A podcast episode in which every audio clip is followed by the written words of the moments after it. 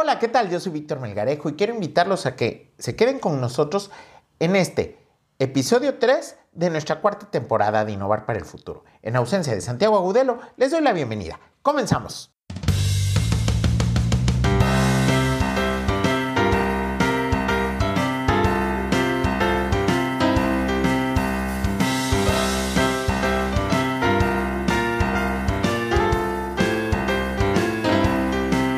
En momentos complicados podemos sentarnos y esperar a que los demás reaccionen por nosotros o nosotros construir una posible solución o un plan al cual apegarnos y desarrollarlo.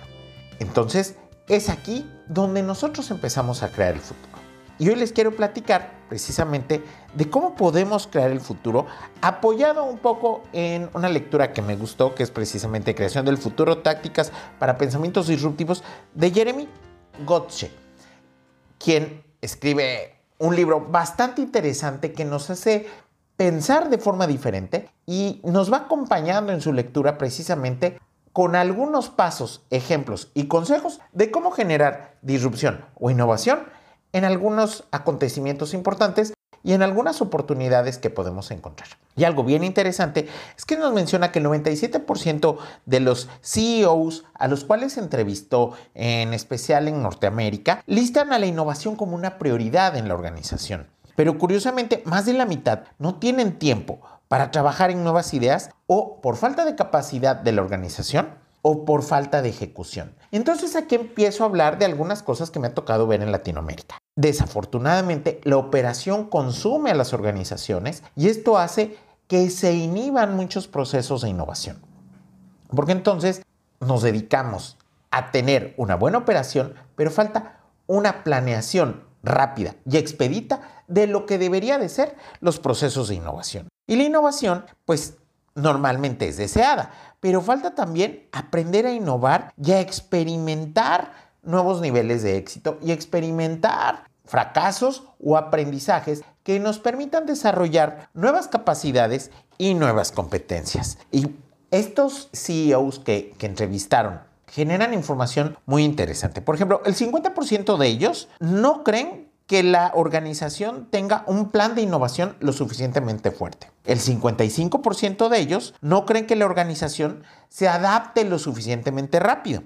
El 48% de estos CEOs no creen que tengan el suficiente tiempo para trabajar en nuevas ideas. Y el 56% no creen que la organización sepa cómo pilotear estas ideas de innovación dentro de la organización. Y entonces nos habla de cómo la desconexión entre el por qué estamos trabados en estos procesos de innovación y el éxito que puede llegar a tener existe. Y es normalmente el pensamiento de muchos de los directivos. Entonces, es importante hacer estos procesos de evangelización que van desde la habilidad de cambiar las cosas, generar una cultura de innovación, poder cazar oportunidades o encontrar esas oportunidades, tener un proceso de innovación y adaptación a esta y luego tener un mensaje altamente infeccioso. ¿Esto qué es? Poderlo compartir con todo el mundo, que lo vayan entendiendo y que además ese entendimiento se logre hacer viral. Y entonces eso nos va a permitir tener un proceso muy importante de innovación dentro de la organización. Pero también para ello necesitamos lograr el éxito. Y este éxito se va a conseguir más que solo trabajar, sino también ubicar oportunidades que están ocultas para los demás. Y aquí llego a otro punto. Normalmente trabajo con, con organizaciones, trabajo en universidades y también tengo un equipo de gente muy joven con las cuales colaboro. Y algo que se me hace de suma importancia para encontrar estas oportunidades es la capacidad de estar informado. Y yo aquí les pido un favor a todos ustedes que nos escuchan a través de este podcast. Tómense cinco minutos para ver titulares de información. Y no necesariamente tiene que ser la sección policíaca o la sección financiera. También cuáles son los avances, cuáles son las tendencias. Y eso nos va a permitir ubicar estas oportunidades que nos van a llevar a ser exitosos. ¿Por qué? Porque vamos a darnos cuenta que somos iguales que las personas que practican la innovación y que logran grandes objetivos. ¿Y ellos por qué lo logran y mucha gente no lo logra? Pues muy fácil, porque ellos empiezan a crear su propio futuro. ¿Y cómo se va creando este propio futuro? Bueno, primero les comentaba, con la habilidad del cambio. Debemos de dejar de ser dependientes del pasado y tomar decisiones que nos lleven al futuro. Todo mundo quiere hacer que la innovación ocurra, pero no todo mundo quiere romper con las rutas establecidas. Y entonces debemos de desarrollar la habilidad del cambio, porque todos quieren esa innovación, pero también debemos de sentirnos libres para hacerla, para ejecutarla. Y normalmente la innovación se va a encontrar, como en toda historia, con una serie de villanos. Nada más que estos villanos están categorizados en siete estadios. Y el primero de ellos es la sutileza de la innovación. El segundo, los atajos neurológicos. La tercera, la comodidad o inacción. La cuarta, la opcionalidad. La cinco, las trampas del éxito. La sexta, el pensamiento lineal. Y por último, la incomodidad contra el avance. Y entonces aquí podemos darnos cuenta de estos pasos. Y les voy a platicar, por ejemplo, sobre la sutileza de la innovación. Normalmente la gente no toma en cuenta esos pequeños cambios o esas mejoras continuas como innovación. Desafortunadamente hemos sido bombardeados por el concepto de disrupción. Y aquí lo que tenemos que ir trabajando es ver esos pequeños avances y cómo podemos ir haciéndolos permeables dentro de la organización y luego permeables en el mercado, encontrando quiénes son usuarios, quiénes son clientes y cómo va a ser su proceso de adopción. Y de nuevo, y recordando lo que hemos platicado con Santiago en algunos podcasts anteriores, que la innovación no solamente es tecnología, la tecnología es una herramienta que nos puede ayudar a desarrollar esta innovación. Y algunos ejemplos que nos menciona el autor, que son bien interesantes, habla de cuando incluso por los grandes gurúes de la época son descalificadas las ideas. Y nos presenta algunos casos que han sido rechazados y cómo se han puesto en marcha para lograr tener éxito. Y normalmente esta paradoja del éxito es que las nuevas ideas de por sí normalmente son rechazadas. Y entonces, en un principio, pueden ser o sobrevaloradas o subvaloradas. Y entonces aquí empiezan los grandes problemas. Entonces, comúnmente las ideas que son desechadas se pueden convertir en grandes oportunidades para quien logre ejecutarlas. Y eso nos lleva a un siguiente punto, el poder y la capacidad de la ejecución porque cuando logramos ejecutar, logramos poder desarrollar nuevas habilidades y nuevos recursos. Y normalmente los líderes en el mercado es porque han sido consistentes en el desarrollo de estas nuevas ideas, porque además subestiman el riesgo que puede haber. Y entonces llegan a romper esos paradigmas y logran avanzar de una forma eficiente en la conquista del mercado. Y además esto nos lleva a ser más abiertos a las posibilidades y obviamente a buscar por más. Después vamos a encontrar los atajos neurológicos. ¿Y a qué nos referimos a, los atajos neurológicos? Normalmente nuestro cerebro nos juega algunas tretas cuando hablamos de, innovación. Y acuérdense que para llegar a la innovación, el primer paso o el paso cero es la creatividad. Y normalmente la creatividad se va viendo limitada por cada aprendizaje que tenemos. ¿Por qué? Porque nos van diciendo que esto no se puede y aquello tampoco. Y entonces les recuerdo esa historia del abejorro, que la gran pregunta es ¿por qué vuela el abejorro? Y la respuesta es porque no sabe que físicamente no puede volar. Y entonces a veces es importante romper esos paradigmas neurológicos que nos fueron poniendo a través del aprendizaje. Y la habilidad de ser rápidos y eficientes para desarrollar capacidades eh, y ser más efectivos. Y cuidado con esos puntos ciegos, que es lo que se le conoce como ceguera de taller, que estamos tan involucrados en un proceso por tanto tiempo que al final nos va deteniendo en el proceso de encontrar nuevas posibilidades y nuevas oportunidades en estos procesos de crecimiento y de desarrollo de la innovación. Y entonces, pues tenemos que entrenar nuestro cerebro para ser más creativos. Y entonces esto nos lleva al tercer paso, la comodidad y la inacción. Pues todos sabemos que lo peor que le puede pasar a la innovación y al emprendimiento es vivir en la zona de confort. Y entonces, pues normalmente vamos encontrando algunas limitantes para los procesos de innovación como puede ser la estructura, los procedimientos, las regulaciones, las políticas o las reglas, que a veces como personas innovadoras tenemos que ser disruptores de esos procesos. Los procesos de optimización. ¿Por qué?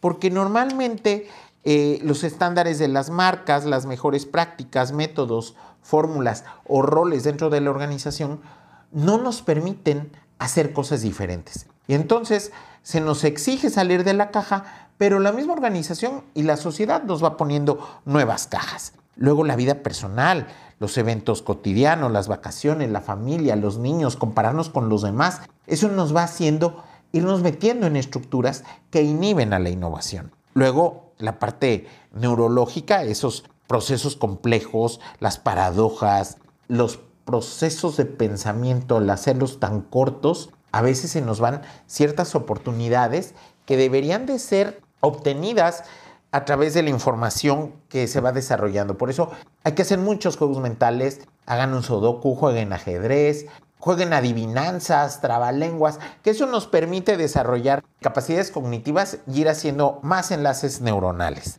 Luego, por la parte de los negocios, como las llamadas telefónicas, la falta de las llamadas telefónicas, que ahora contestas un mensaje, sí, no, un correo electrónico, que además por precisamente reglas y políticas deben de ser muy breves. Y entonces vas inhibiendo la parte creativa, ¿no? El storytelling lo vas matando en esos procesos de un ok, sí, una manita con el dedo levantado.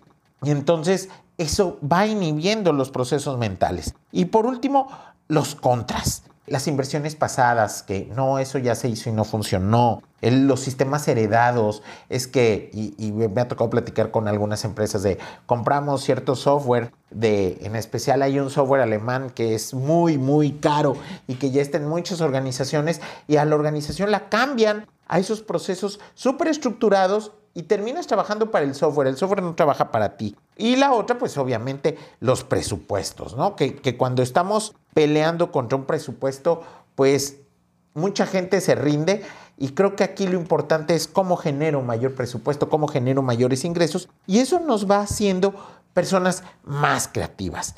Entonces, la pregunta es, ¿cuándo debo de actuar? La respuesta es, el tiempo de la acción es ahora. Entonces, yo los invito a que ahora se pongan manos a la obra y recuerden que es muy importante este trabajo, hacer innovación dentro de las organizaciones. Cuarto punto, la opcionalidad. Acuérdense que para inspirar la acción debes crear una urgencia. Y si quieren cambiar lo que ocurre, deben comenzar a arrancar con un sentido de urgencia. Si dejamos que las cosas pasen y pasen y pasen, se van a dormir y les vamos a perder las ganas. Entonces, un equipo motivado alcanza lo imposible y un equipo correteado es muy veloz y muy eficiente. Entonces, presiónate para tener nuevas opciones y muchas nuevas opciones. ¿Y cómo puedo crear nuevas oportunidades? Pues muy fácil. Les voy a dar nueve puntos. Forzar colisiones. ¿Esto qué es? Desencadenar cosas, ser permisivo, ser audaz, romper rutinas, arrancar pasiones, ser diferente, mover los límites, cambiar las perspectivas y concientizar en la toma de decisiones a otras opciones. Entonces, tenemos que darnos permiso de crear. El éxito solamente lo vamos a poder cosechar con una serie de seis atributos cuando hablamos de innovación. La lealtad, un equipo leal, consistencia, ser persistentes, consistentes, o sea, todos los días ir picando la misma piedra hasta que lleguemos al objetivo. Disciplinados, súper importante. Mucha gente cree que la innovación es relajada y es andar de tenis por la vida y yo fluyo y tomando café. Y no es nada más eso. Es ser consistente, es ser persistente, es ser disciplinado, es ser curioso ser insaciable, eso es súper importante, porque además eso nos va a llevar siempre a los límites y más allá de los límites, y estar dispuesto a destruir muchas convencionalidades que nos permitan avanzar y ser pioneros. Entonces, con esto, normalmente me preguntaría Santiago cuáles son los tres de oro. Yo diría que el sentido de urgencia, romper los límites y tener un equipo que sea leal. Con esos tres la hacemos. Recomendación, aparte de este libro que, se lo súper recomiendo, Crear el futuro, tácticas para un pensamiento disruptivo de Jeremy Gutche, que van a encontrar en el enlace y en la descripción de este capítulo. También les pido, pueden entrar a la página de Trend Hunter y hacer un assessment o una valoración de qué tan disruptivos pueden ser. Los invito, está bien divertido. Está muy fácil de llenar la plataforma y se van a llevar una grata sorpresa cuando encuentren precisamente su personalidad de innovación. Quiero agradecerles que nos hayan acompañado. Les mando un cordial saludo a Santiago Gudelo, que espero tenerlo ya con nosotros en nuestro próximo programa. Y por supuesto, cualquier duda, comentario, sugerencia, nos lo pueden hacer en nuestras redes sociales. Mis redes sociales en LinkedIn, Víctor Melgarejo Surutusa y en Instagram, arroba VicMMZ y también en las redes de MedConecta, arroba MedConecta en Instagram, en Facebook y en LinkedIn.